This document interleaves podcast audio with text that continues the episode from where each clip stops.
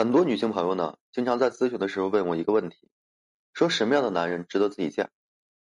就这个问题呢，其实非常简单明了的，就一句话，就是永远把这个夫妻关系啊放到第一次序的婚姻，这个呢是最值得你去嫁的，因为这不仅仅是靠一个人的努力，而是说靠双方共同的一个成就。前不久呢，看过这样一个视频，在这个妇产手术室门口，一个护士呢抱着刚出生的婴儿，另一个护士啊推着刚刚分娩完的妻子。而这个男人呢，没有去瞅刚出生的孩子，而是说冲向自己的妻子身旁，一脸关心的问道：“辛苦你了，生孩子有没有很疼？”为什么这个视频点赞量如此之高呢？且不谈什么田园女权在流量里的一个冲锋陷阵，而是说反映出很多女性在婚姻中存在一个问题，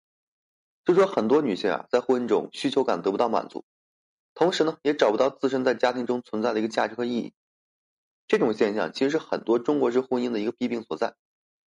为什么很多人在调侃婚姻是爱情的坟墓呢？其实啊，这个就源于很多人无法把握情侣和夫妻之间的一个身份转换，从而导致了很多人以恋爱的标准去要求婚的生活，自然都会感到哎乏味和这个焦虑。其实很多女性啊，在临近这个婚前，就开始预感到婚后生活的枯燥和压力，于是开始怀疑啊，这个男人说到底值不值得自己嫁？之后呢，就会开始去询问，哎，什么样的男人才是最好的男人？什么样的男人才是说值得自己去嫁的？用一个个完美的标准来比较自己的准老公，自然会发现，眼前这个男人浑身上下都是不尽如人意的。即使说自己的准老公什么都没有做，你也会出现不断的这个婚前焦虑，担心自己丈夫会出轨，担心自己呢有了孩子会没有人爱，担心今后的婆媳关系啊会不稳定等等一系列的问题。所以说，女性朋友们千万不要这么去想，你要嫁的呢不是说一个好老公、好男人。而是要嫁给一个有幸福的婚姻，一个充满魅力的家庭。很现实的讲，一个值得你嫁的男人，即使说他婚后做的再怎么优秀，但是你没有做到一个好妻子、好妈妈的一个准则，那么这个男人自然会感觉到不公平，心生怨念。这样的婚姻呢，彼此依旧会感觉到不幸福。所以说我经常对很多人啊说过这样一句话：千万不要用网络上那些条条框框去约束、束缚那情侣，定义这个婚姻。想要你的伴侣啊，值得你去选择。那么你首先要做的是让伴侣选择你是值得的。这句话呢听起来可能有些绕嘴，但是呢说白了就是，别在婚前总是去考验对方，用一个个条条框框的去规定对方。一段好的婚姻啊，永远不是说你嫁对了某个人，而是说彼此能够在这段婚姻中互相成长，共同去成就。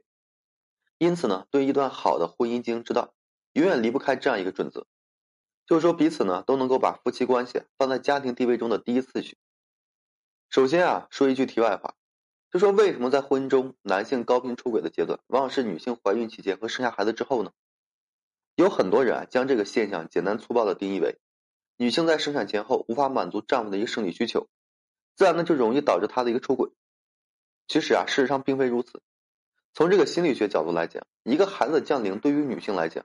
是一种强烈的亲密链接的需求和满足。而在生孩子之前呢，女性的需求感往往是从男性身上所获取的。但是当有了孩子之后啊，女性将所有的生活重心都放到了子女身上，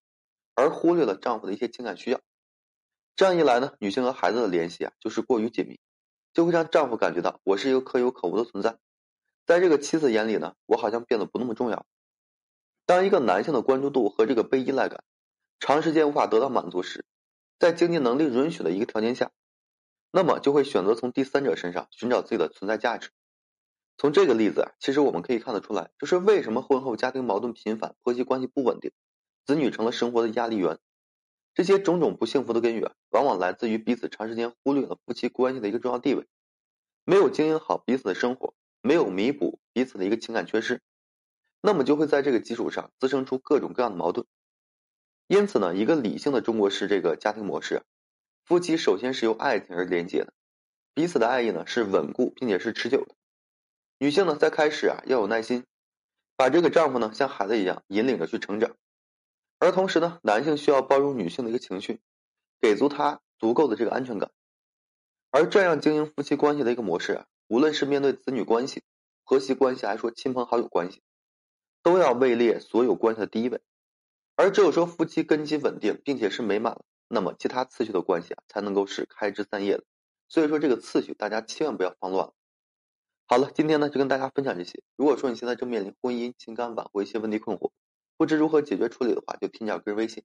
在每期音频的简介上面有问题的话，我帮助各位去分析解答。